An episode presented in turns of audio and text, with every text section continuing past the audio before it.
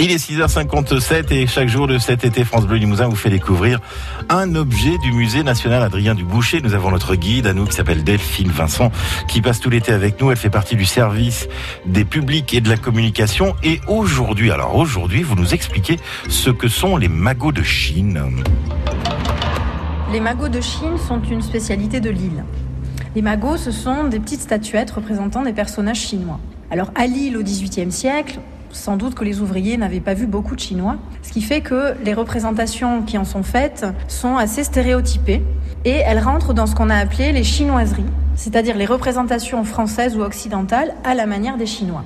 L'ensemble de ces statuettes comporte huit pièces, il y en avait sans doute neuf à l'origine, avec une pièce centrale qui représente l'empereur sur son trône. Il est coiffé d'un chapeau de paille, ce qui est une originalité puisque les chapeaux de paille étaient plutôt réservés aux paysans et ça montre justement la, méconnaissance qu'avaient les, les, créateurs de ces magots euh, de la culture chinoise.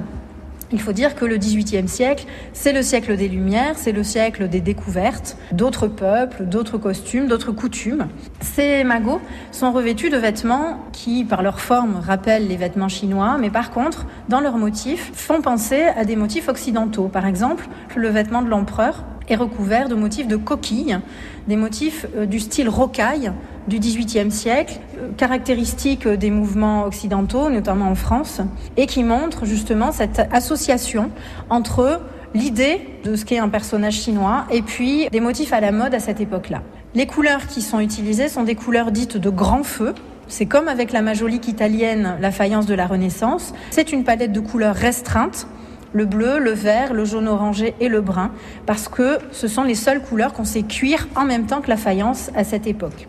Ce qui fait que le jaune est très présent, le vert également, et certains de ces personnages portent euh, des attributs comme par exemple un bougeoir ou des paniers percés qui permettaient d'introduire des fleurs coupées pour euh, décorer des cheminées. Euh, c'était des objets qui étaient produits pour être des garnitures de cheminées, pour décorer les